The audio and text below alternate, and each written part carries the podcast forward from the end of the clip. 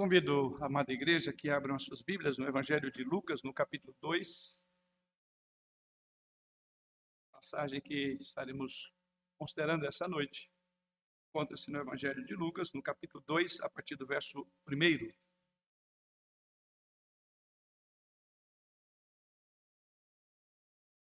Lucas, capítulo 2, a partir do verso 1. Assim diz o Senhor através da sua santa e inerrante palavra. Naqueles dias foi publicado um decreto de César Augusto convocando toda a população do império para recensear-se. Este, o primeiro recenseamento, foi feito quando Quirino era governador da Síria. Todos iam listar-se, cada um à sua própria cidade. José também subiu da Galiléia, da cidade de Nazaré, para a Judéia, a cidade de Davi, chamada Belém, por ser ele da casa e família de Davi, a fim de alistar-se com Maria, sua esposa, que estava grávida. Estando eles ali, aconteceu completarem-se-lhe os dias. E ela deu à luz o seu filho primogênito, enfaixou-o e o deitou numa manjedoura, porque não havia lugar para eles na hospedaria. Havia naquela mesma região pastores que viviam nos campos e guardavam seus rebanho durante a vigília da noite. E um anjo do Senhor desceu onde eles estavam, e a glória do Senhor brilhou ao redor deles, e ficaram tomados de grande temor.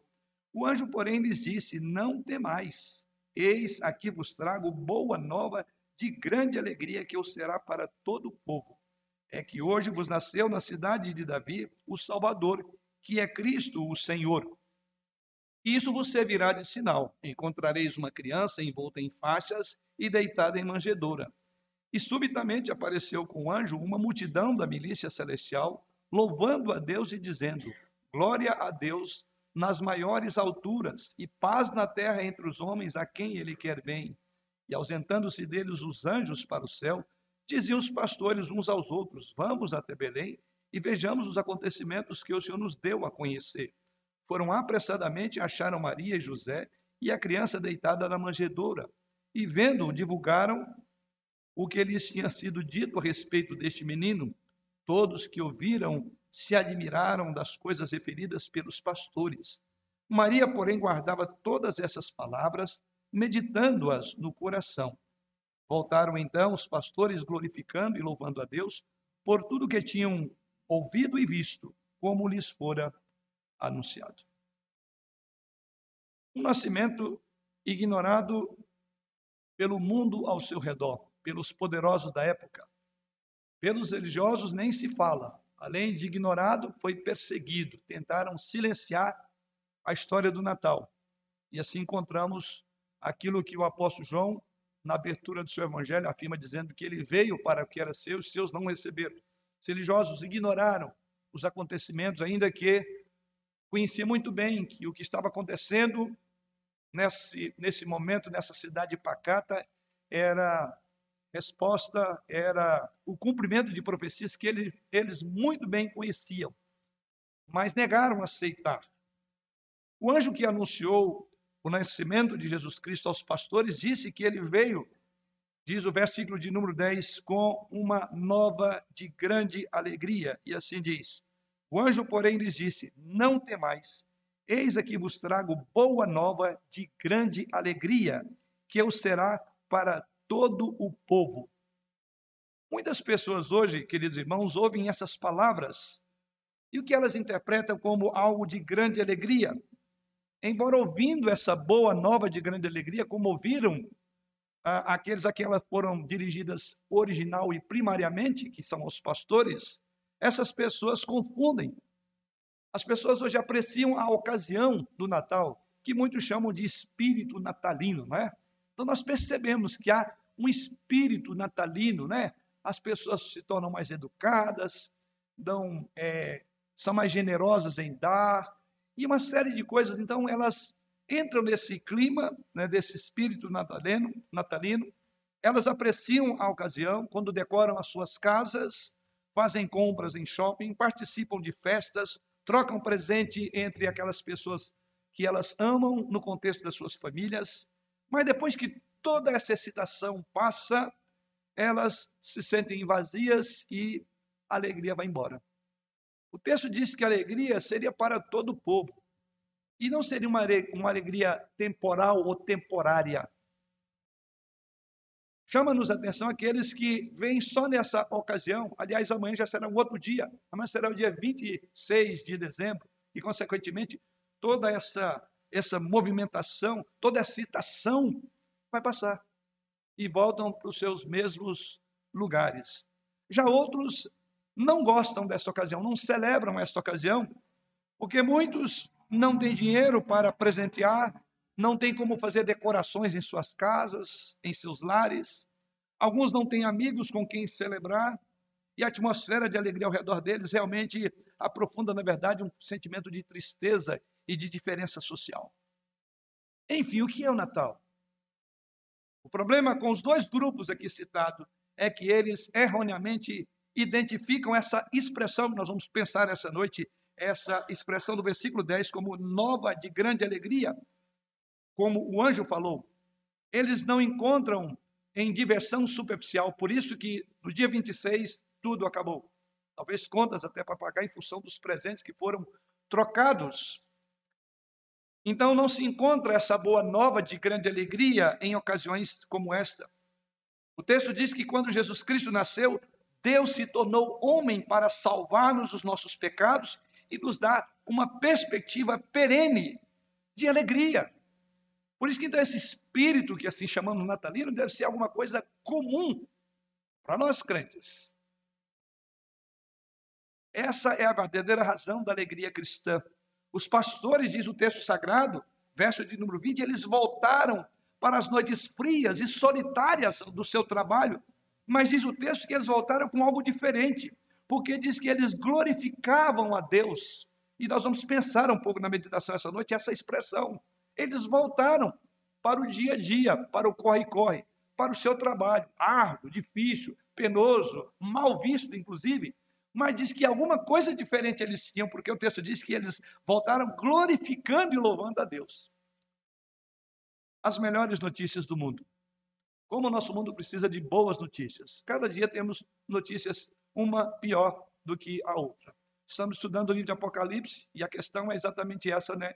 Quando se abriu o sexto selo e ali no quinto, na quinta trombeta do sexto selo, o anjo vem uma águia e ela voa e ela prepara para os chamados ais, três ais, que vai, vamos encontrar na quinta, na sexta e na sétima trombeta estudamos isso e vimos lá que qual é esta ideia? É como que a águia fosse o intervalo né, entre todas as más notícias dos quatro primeira, das quatro primeiras trombetas, e é como se Deus dissesse: se você acha que está ruim, prepare que vai ficar pior.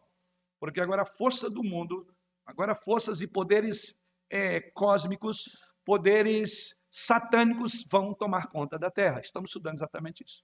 Então prepare para o pior.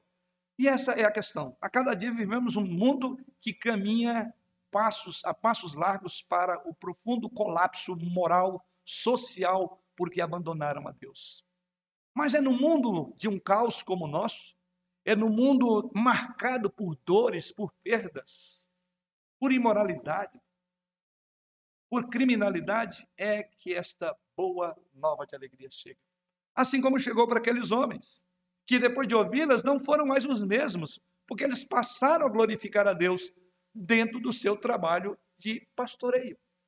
E é para isso que nós queremos chamar a atenção dos irmãos hoje, exatamente para as melhores notícias do mundo que continuam entre nós. E é a nossa grande motivação em meio a um mundo que é carregado de más notícias. Vamos pensar um pouco sobre isso, mas vamos orar mais uma vez ao Senhor.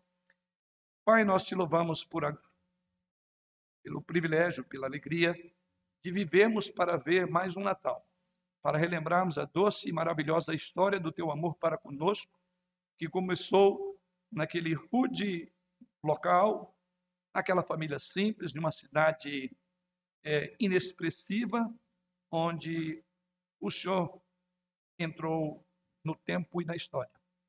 Condicionou na pessoa bendita do teu filho das mesmas formas como estamos condicionados ao tempo, à história e à lei da gravidade, assim o teu filho nasceu entre nós, se tornou um de nós, para que, sendo um homem perfeito, segundo Adão, pudéssemos nos levar à tua presença. E nós queremos olhar para essa história. Queremos aprender do teu amor para conosco. E as lições advindas desta passagem, desse encontro maravilhoso do anjo com esses pastores. E assim, Pai, pastoreia-nos enquanto olhamos para a tua santa palavra. Em Cristo oramos. Amém. As melhores notícias do mundo.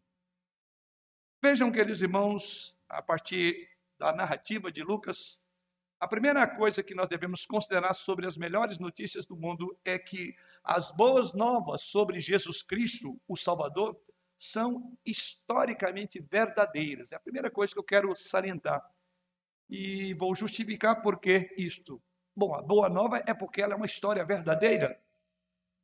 Veja que passamos mais de dois mil anos, 2022 anos se passaram.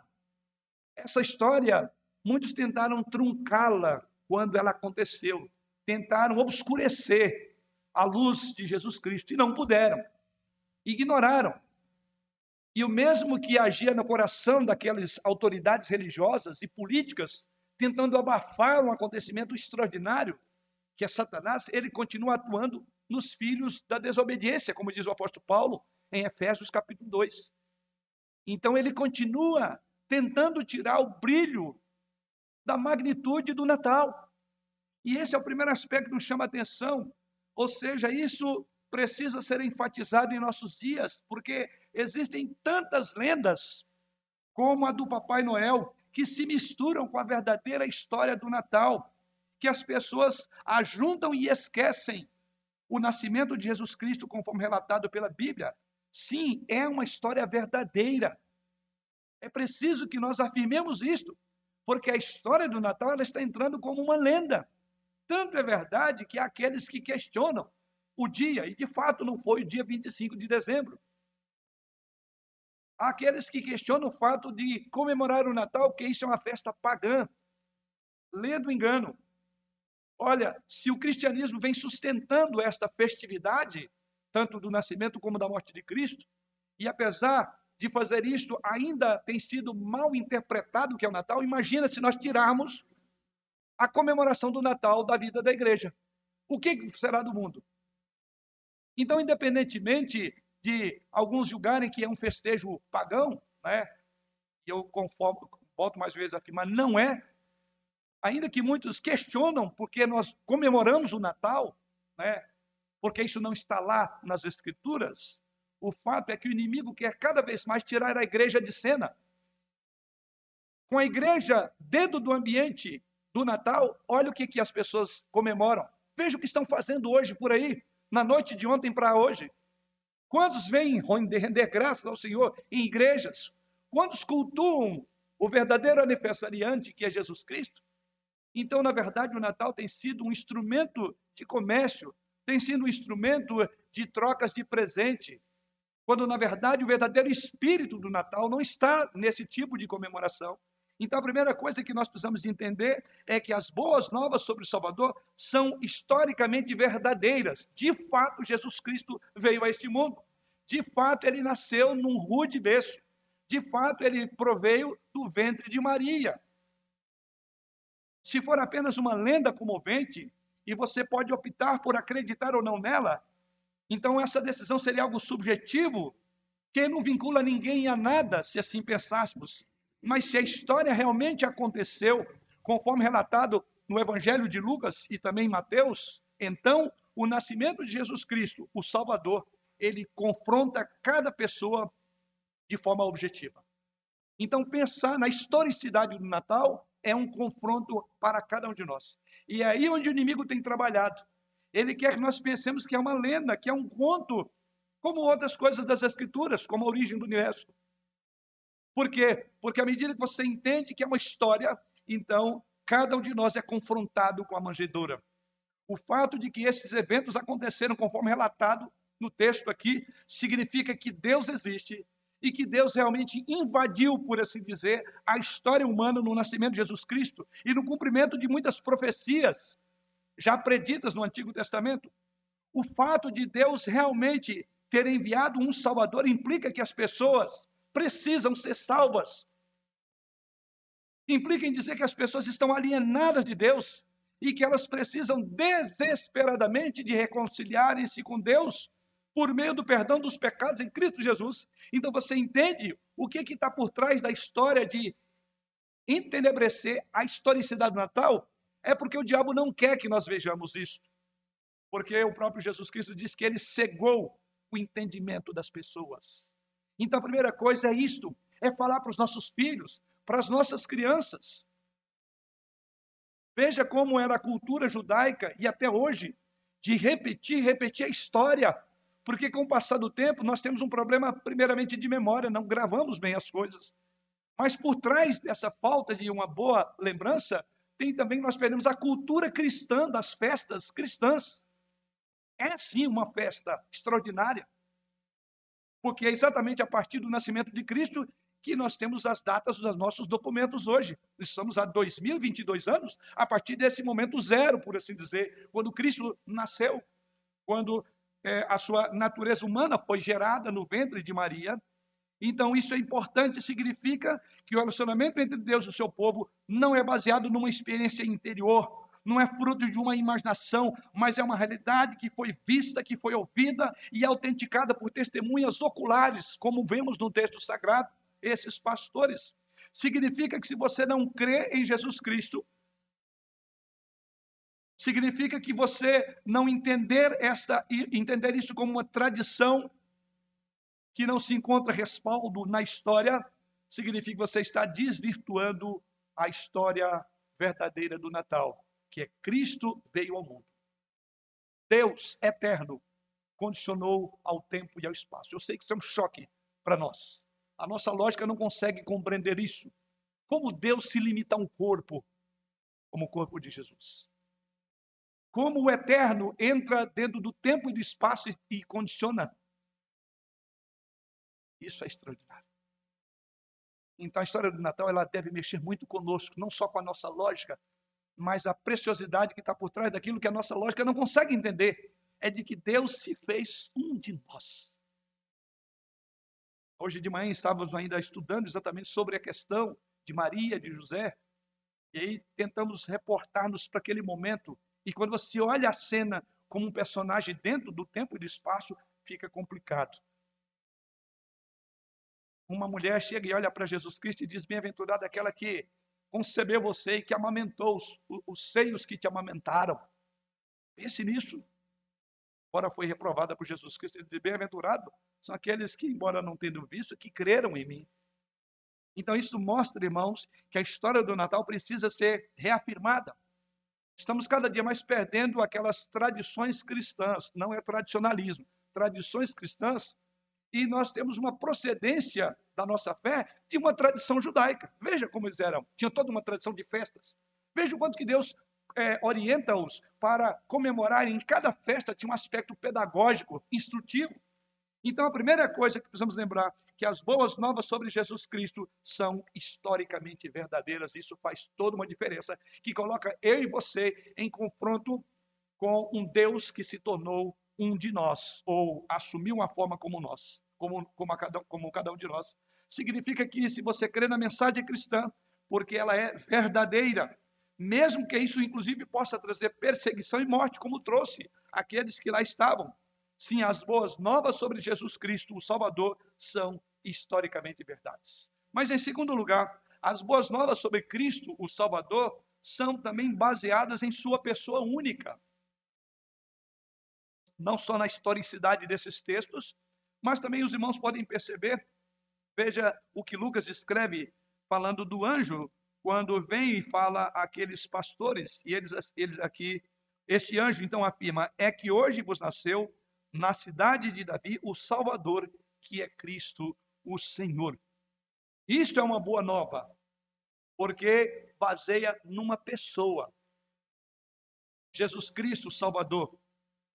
É assim que é dito que Jesus, nascido de Maria, é o Salvador, que é Cristo ou Messias, como também pode ser traduzido por ungido. E considere então em que sentido ele é Salvador. Primeiramente, é porque ele é totalmente homem. Ele pode salvar porque a Bíblia diz que sem derramamento de sangue não há remissão de pecados. Então ele tinha que ser um homem, ele tinha que ter uma natureza igual à minha e sua. ele tinha que estar sujeito aos mesmos pecados que eu e você estamos sujeitos. Porém, diz as Escrituras, o autor da Casa Hebreus, que em tudo ele não pecou, mas ele estava sujeito. E é exatamente isso que é dito no texto, porque foi um homem como qualquer um de nós. E o texto diz que ele nasceu aí na cidade de Davi, o descendente de Davi que estava para ser, é, os seus pais estavam para registrar impostos ou pagar impostos, conforme diz o texto sagrado. Não é interessante que Deus usou soberanamente o édito do imperador romano para levar José e Maria a Belém para o nascimento do Messias? Ou você pensa que José falou, eu estou indo é, de forma feliz para pagar impostos aos romanos? Esse licenciamento tinha dois propósitos. Um deles era para alistar pessoas para a guerra, como é, um cidadão romano, e a outra era para pagar impostos. Por serem judeus, eles, o alistamento não tinha finalidade de que fosse para a guerra, porque não eram chamados estranhos para a guerra dos romanos ou no lado romano, mas era para pagar impostos. E é curioso que o texto sagrado diz que isso aconteceu, ou seja, não havia nenhum privilégio real para esse bebê e nem para sua família. E o colocaram, diz o texto sagrado, numa manjedoura.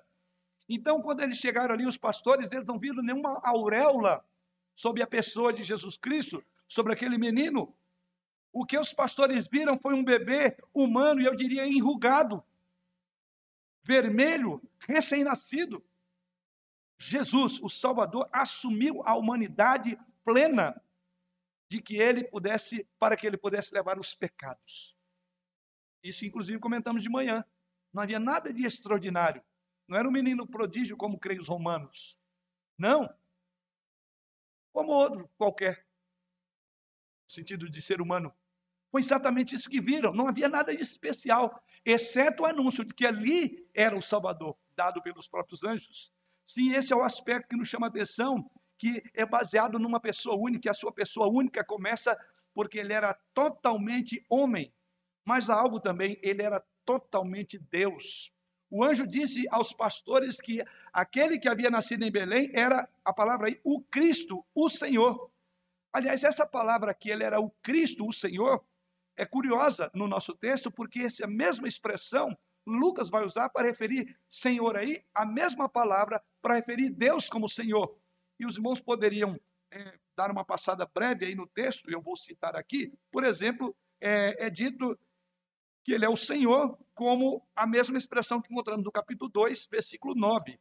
E lá no versículo 9 diz que, e um anjo do Senhor, esse Senhor aí, é o Senhor Deus, a mesma expressão que Lucas usa para descrever que um anjo provindo do céu, um anjo que veio de Deus, é a mesma expressão que ele usa para descrever, descrever Jesus no versículo 11, que diz que ele é o Salvador, que é Cristo, o Senhor. Então, Lucas não usaria a mesma expressão se ele não estivesse referindo à deidade ou à divindade de Cristo. É um, ato, é um fato curioso. A mesma expressão no original para descrever Senhor Deus do céu de onde o anjo veio, é a mesma expressão que o anjo vai dizer, ele é Senhor. Então ele está falando aqui da deidade, da divindade de Jesus Cristo. E esses dois aspectos da natureza de Jesus Cristo é a grande maravilha do Natal. É porque ele é um homem como nós e foi um homem como nós, sujeito às mesmas vicissitudes, é que ele pode ser o nosso substituto legal. Mas ao mesmo tempo, ele tinha que ser Deus, porque só Deus pode resistir a sua própria ira. Nenhum ser humano conseguiria subir à cruz, à morte, e dizer, como Jesus Cristo disse: Eu dou a minha vida e reassumo de volta. Nenhum de nós poderia suportar os horrores da morte eterna, o que Deus em Cristo fez. Ali estava o Emanuel, o Deus conosco. Ele é totalmente Deus.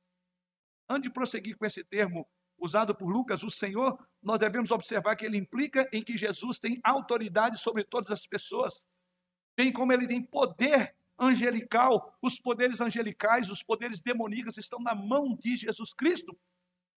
É por isso que ele é colocado nas Escrituras como o nosso Senhor e o nosso Salvador.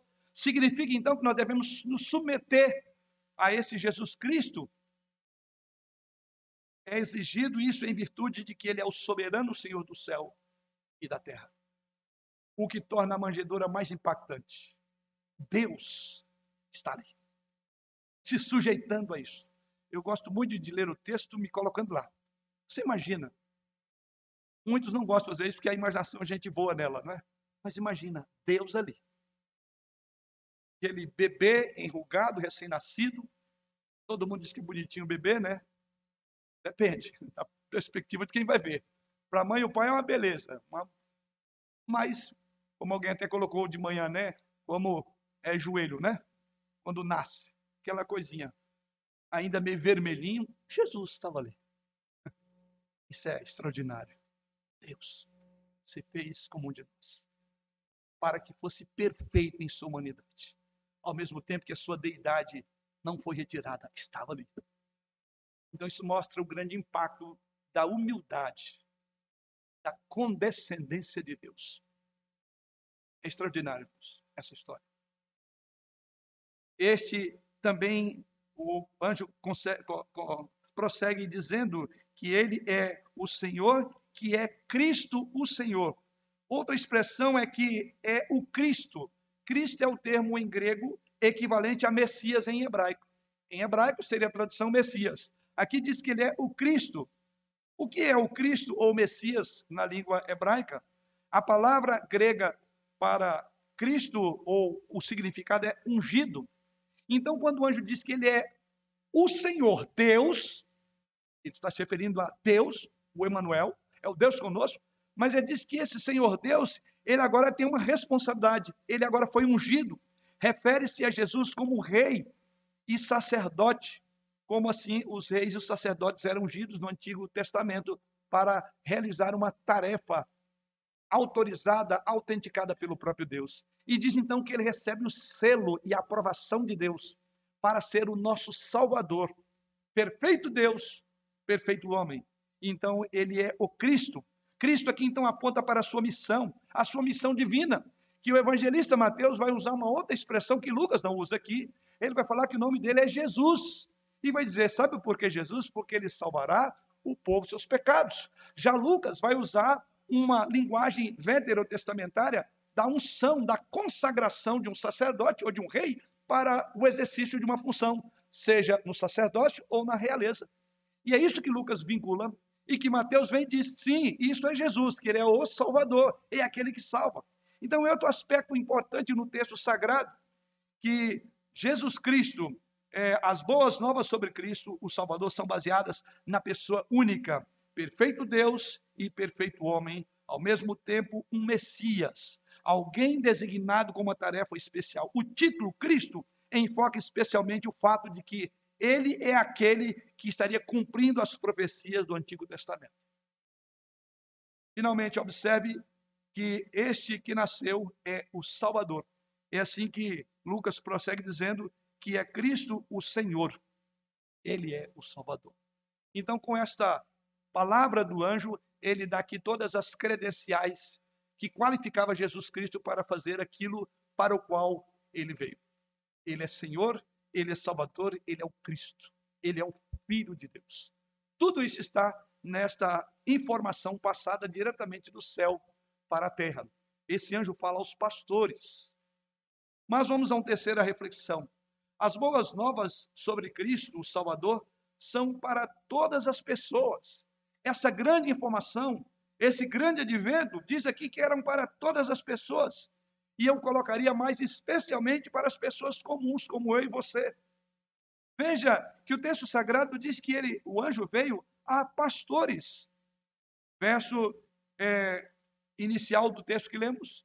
Eles foram a pastores, porque diz o verso 8 que havia na região pastores que viviam nos campos e guardavam seu rebanho durante as vigílias da noite.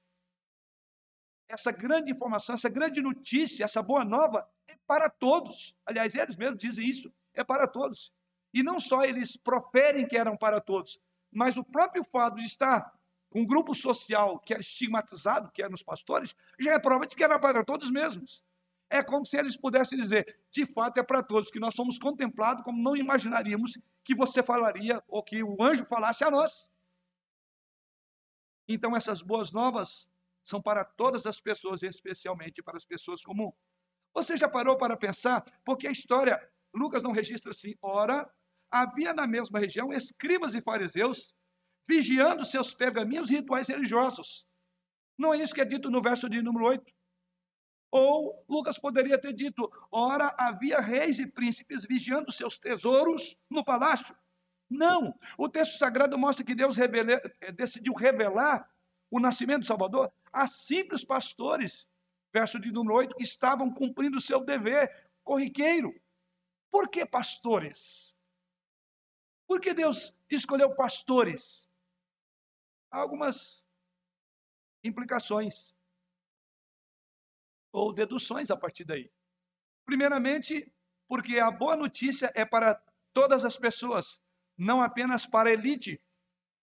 Como Paulo disse aos Coríntios, primeira carta aos Coríntios, no capítulo 1, versos 26 a 29, veja o que Paulo diz quando ele foi pregar aos Coríntios. Ele diz: Irmãos, reparai, pois, na vossa vocação, visto que não foram chamados muitos sábios segundo a carne, nem muitos poderosos, nem muitos de nobre nascimento, pelo contrário, Deus escolheu as coisas loucas do mundo para envergonhar os sábios, e escolheu as coisas fracas do mundo para envergonhar as fortes.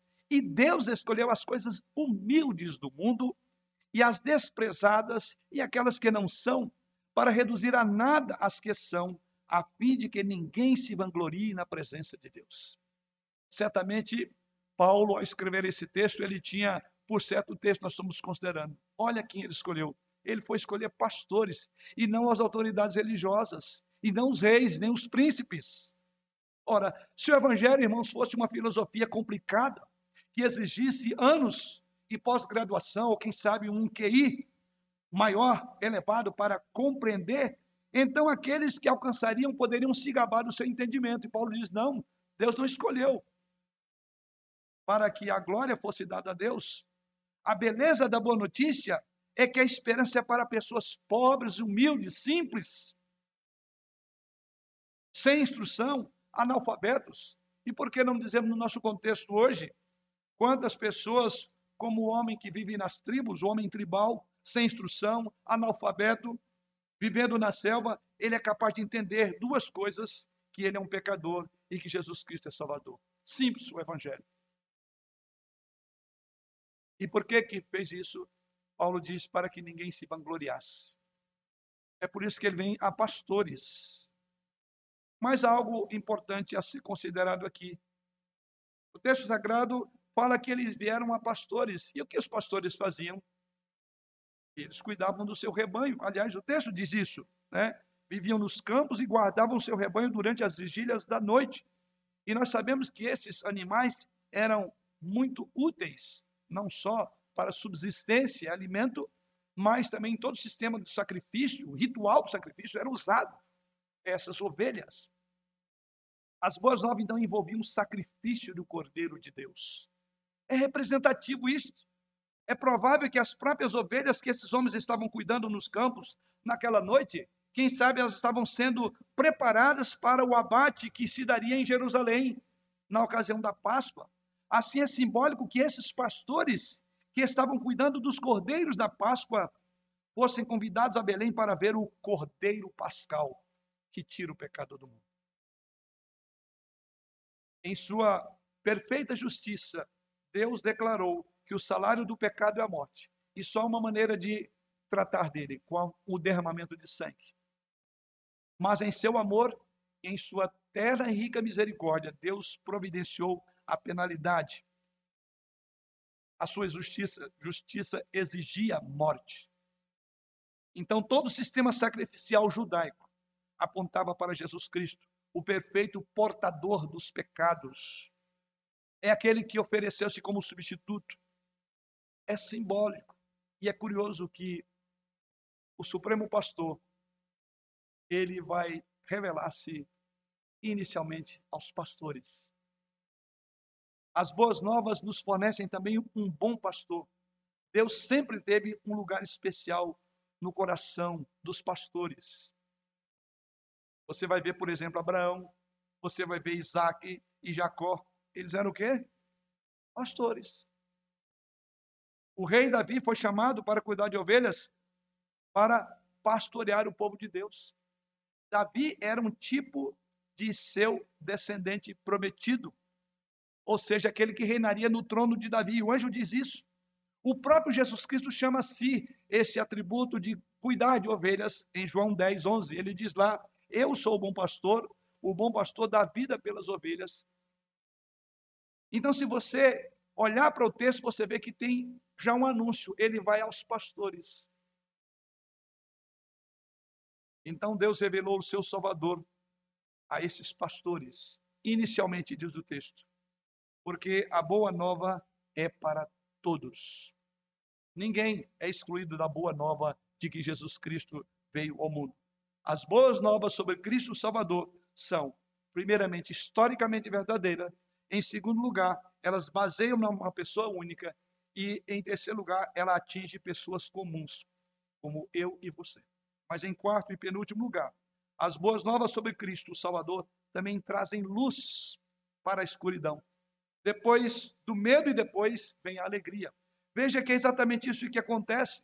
À medida que o anjo chega e fala isso, diz o texto sagrado, que os pastores ficaram perplexos com tudo aquilo que viram. Verso que prossegue, verso 11. Aliás, verso de número 10, o anjo, porém, lhes disse: Não temais. Por quê? No versículo de número 9, é dito que o anjo do Senhor desceu onde eles estavam, e a glória do Senhor brilhou ao redor deles, e ficaram tomados de grande temor.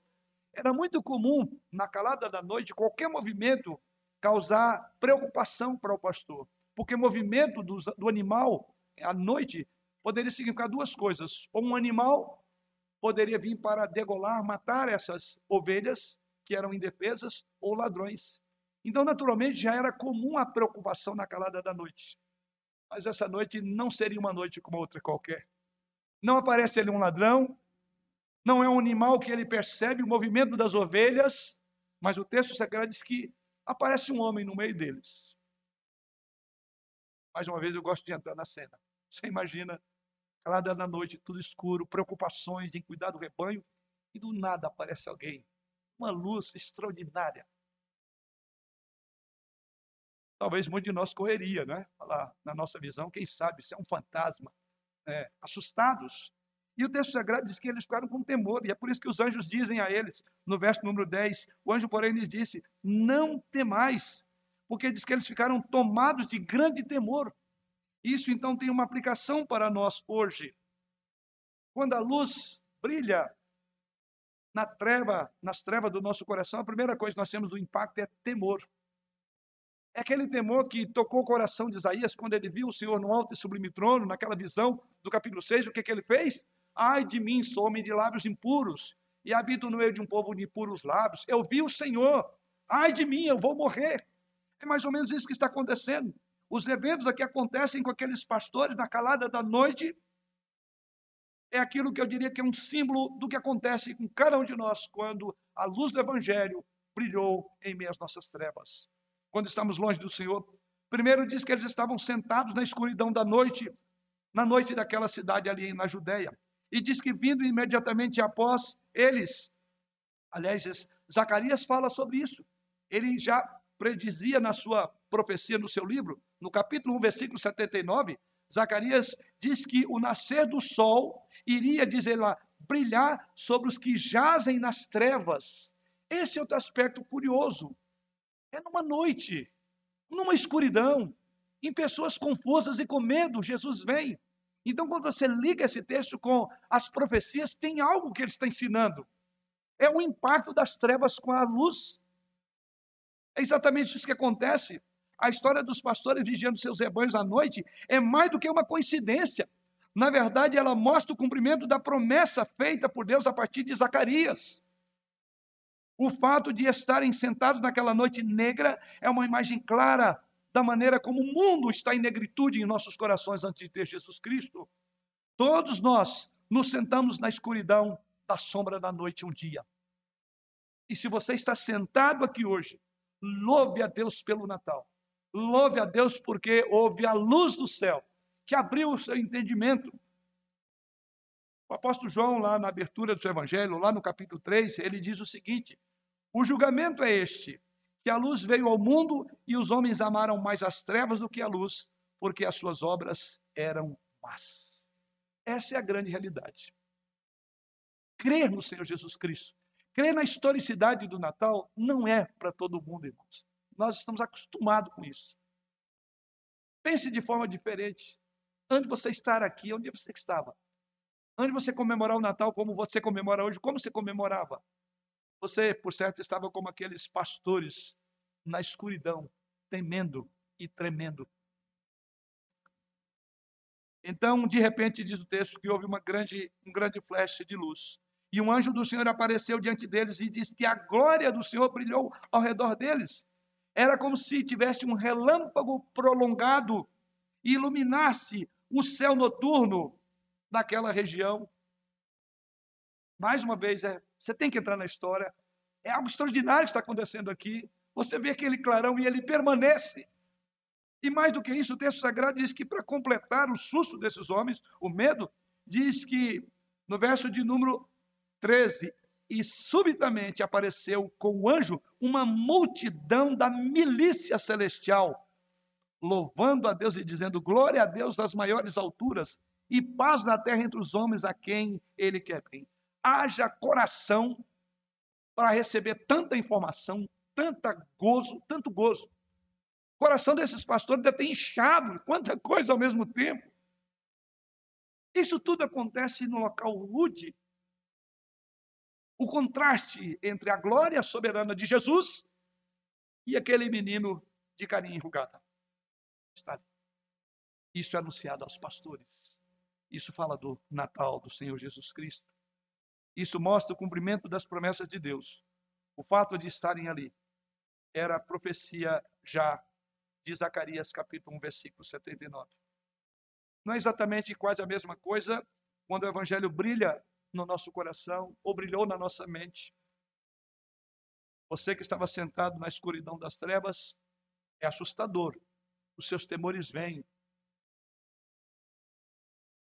Mas eu diria que é até tolerável. Mas de repente diz que a glória absoluta da santidade de Deus brilha em nosso coração. E quando essa santidade brilha, você vai dizer: Então disse eu, ai de mim, sou pecador. O Natal também traz sempre uma realidade muito contundente. Somos pecadores. A luz de Cristo teve que brilhar, porque nós jazimos nas trevas.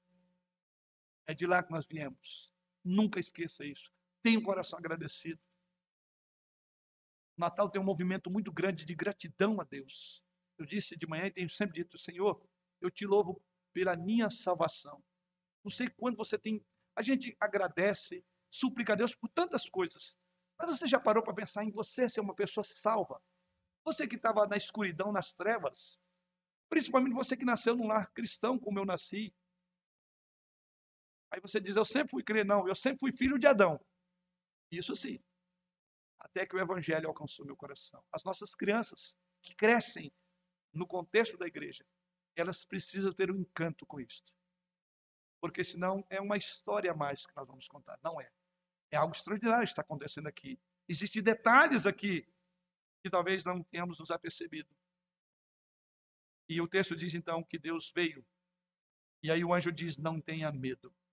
John Newton canta um hino sobre isso, dizendo: Foi a graça que fez meu coração temer, e a graça aliviou meus temores. Quão preciosa essa graça apareceu na hora em que criei pela primeira vez. Você esquecer de como começou os seus passos na vida cristã é um caminho muito rápido para ser ingrato ao Senhor. Louve. Você poderia ter permanecido nas trevas da tua ignorância. Mas isso não aconteceu porque o texto diz que os pastores foram tomados depois de grande alegria. E por fim, as boas novas sobre Cristo Salvador requerem uma resposta pessoal. Tudo isso acontece. Muitas coisas ao mesmo tempo. Por certo, o coração e a mente desses homens não tinham tempo suficiente nem espaço para assimilar tudo o que estava acontecendo, foi concomitantemente. Mas é curioso que, mesmo nisso, há uma resposta de gratidão, há uma resposta de fé. E é isso nós encontramos na sequência do texto sagrado. Os pastores não ouviram esta grande notícia e então sentaram-se para discuti-la. Eles não foram para os pergaminhos e olha, de fato era para ser assim. Eles não foram conversar com os escribas, não foram conversar com os religiosos. Eles não enviaram uma delegação aos rabinos lá em Jerusalém para obter a visão correta das coisas. Em vez disso, eles responderam de maneiras diferentes e bem clara a resposta da fé nós encontramos nesse homem, nesses homens. Embora quando olhar o texto você não verá e o texto não diz explicitamente é que os pastores responderam pela fé. Mas o texto descreve a resposta de fé. Qual foi a resposta de fé que esses homens deram? Verso, estamos para o texto. Verso de número 15 diz que quando os anjos ausentaram-se deles e foram para o céu, olha o que eles disseram: diziam os pastores uns aos outros: Vamos até Belém e vejamos os acontecimentos que o Senhor nos deu a conhecer. Não sabemos o que eles conheciam de teologia. Uma coisa é certa, que ele foi suficiente para eles não duvidarem. E diz: vamos direto, vamos ver o menino. Então, o texto tem uma resposta de fé. E a resposta de fé é dada dessa forma: vamos ver e vamos até Belém. E o verso de número 16 diz que eles foram apressadamente e acharam Maria e José e a criança deitada na manjedoura. É uma resposta objetiva de fé. Não duvidaram, não perguntaram, não quiseram entender mais sobre o assunto. Vamos ver. E isso aconteceu. É uma resposta de fé. Obviamente, eles creram na palavra daquele anjo, senão eles não teriam deixado as ovelhas. Lembrem bem, eles deixaram as ovelhas, que era tão importante e necessária porque não dava para levar as ovelhas para lá. Foram até Belém para ver por si mesmo aquilo que o anjo havia anunciado. E o que eles viram quando chegaram em Belém? Eles viram uma criança real, uma criança vestida com vestes reais, num berço de ouro, com servos servindo aquela criança. O texto sagrado diz que não. Eles não viram ali uma mãe cujo filho tinha uma auréola sobre si, mas uma criança de aparência normal. Meio avermelhada, quem sabe, meio enrugadinha ainda. Não era exatamente assim que você esperaria que Deus trouxesse o seu Salvador ungido a este mundo. Pode não ter sido a sua maneira de analisar. Poderia ser diferente, o judeu até hoje não gostou dessa maneira. Quem sabe muito de nós não gostaria de ver, poxa, o Salvador do mundo vindo dessa forma. Mas os pastores viram este bebê com os olhos da fé e de acordo com a palavra de Deus dada por meio do anjo. Sim, queridos, quando Deus revela Cristo em sua alma, você deve responder com os olhos da fé. Jesus pode não ser o tipo de Salvador que você esperava, como não é para muitos hoje. Continuam aguardando o Salvador, como os próprios judeus. Você pode ter pensado, quem sabe, num Salvador que poderia lhe dar tudo que você quisesse. Seus pensamentos sobre o Salvador podem incluir, por exemplo, o nascimento num estábulo. Eu te pergunto, se você tivesse que fazer esta obra, se você tivesse que escrever essa história, você escreveria assim, dessa forma como ela está aqui? Ela impacta toda a nossa perspectiva. Por isso que a Bíblia diz que Deus tornou louca a sabedoria do mundo, para que na loucura de Deus nós pudéssemos entender a sua sabedoria. Que coisa extraordinária. Mas algo mais, há uma resposta de fé, porque eles foram imediatamente, não duvidaram. Mas algo também, há uma resposta da proclamação. Veja o que é dito no verso de número 17. E vendo, viu aquela criança, divulgar o que lhes tinha sido dito a respeito desse menino. A resposta de fé vem acompanhada da resposta de ação. Fé sem ação, como diz Tiago, ela é morta. A nossa fé tem que nos colocar em ação. E aqui está acontecendo exatamente isso. Diz que eles começaram então a proclamar, vendo, divulgaram o que lhes tinha sido dito a respeito deste menino. Isso vai entrar no nosso tema, que vamos prosseguir no ano que vem, no mundo sem ser do mundo, cumprindo a missão. Precisamos de evangelizar, precisamos de pregar. Quem é impactado, quem sai das trevas para a luz, não consegue resistir essa nova vida. E os lábios vão começar a falar costumeiramente daquilo que viu e que creu. Isso está acontecendo aqui com os pastores. porque é uma boa nova de grande alegria para todas as pessoas. Os pastores não pararam para pensar em como as pessoas poderiam reagir ouvindo eles falarem. Até mesmo que se fizesse isso, eles desestimulariam. Sabe por quê? Dentre todas as classes sociais, a classe mais mal vista na época era dos pastores, porque eles perambulavam muito. Então, se você queria perder uma causa diante de um tribunal, coloque um pastor para ser testemunha, você perderia porque a palavra deles não era aceita, não era crida nos tribunais. Mas o texto sagrado diz que eles pouco importaram, eles saíram para proclamar. Os pastores não pararam então para considerar: será que vão nos ouvir? Essa história maluca de você estar lá no meio do mato e de repente aparece um homem, de repente. Pense, mais uma vez, vamos entrar na história, eu gosto disso. Pense, é muito difícil. Imagina, você está lá no meio do mato, aí você começa a chegar aqui na grande cidade e fala: ó, oh, gente, um anjo apareceu, depois veio uma multidão, e diz que tem um Salvador e é essa criancinha aqui, desse jeito que vocês estão vendo aí. É louco? Não. O texto sagrado fala que eles responderam em proclamação. Talvez muitos falaram, você viu, esses pastores viram um bando de anjos cantando, esses são loucos. Já, ninguém acreditava neles. Depois dessa história ficou pior. Mas eles não silenciaram. E qual foi a resposta desses, desses homens? Verso de número 20. Voltaram então os pastores glorificando e louvando a Deus por tudo que tinham ouvido e visto, como lhes fora anunciado. Ou seja, a resposta pessoal foi dada por esses pastores. E foi uma resposta de louvor. O texto diz que os pastores voltaram glorificando e louvando a Deus. Ou seja, quando Deus nos tira da escuridão do pecado, por sua livre e soberana graça, quando Ele revela o amor de Jesus Cristo, o seu Salvador da nossa alma, o nosso coração não será mais o mesmo, ele encherá de louvor, como o apóstolo Paulo coloca aos crentes, como deveriam fazer, escrevendo Colossenses capítulo 1, versos 11 a 13, ele diz, olha, dando graças ao Pai, que vos fez idôneos em a parte que vos cabe da herança dos santos na luz. Ele nos libertou do império das trevas e nos transportou para o reino do Filho do seu amor, no qual temos a redenção, a remissão dos pecados. Observe que aqueles que ouviram as boas novas devem responder com fé e também com proclamação e com louvor. Essas três coisas acompanham uma vida de fé. Eu creio, eu proclamo e eu louvo. E o Natal é para ser crido, proclamado e louvor e ser elevado ao nosso Senhor. A resposta de resistência, eu também diria, foi aqui dada. O texto sagrado diz no verso 20 que eles voltaram. A pergunta é: voltou para onde? voltou para assinar um contrato para aparecer num programa de televisão que pudesse publicar o que eles falaram. Eles voltaram para lançar um ministério chamado Visão de Pastores, porque agora eles se tornariam famosos em todo o país. Não, eles voltaram para cuidar de ovelhas. Isso é meio que uma decepção, quem sabe não é? Depois de toda uma experiência, eles vão voltar com aquela mesma vidinha? Nos nossos dias aí, como eu sei, sairia aí muitos livros escritos por pessoas que tivessem tido esse contato. Quem sabe estaria até hoje aí divulgando em redes de nacional.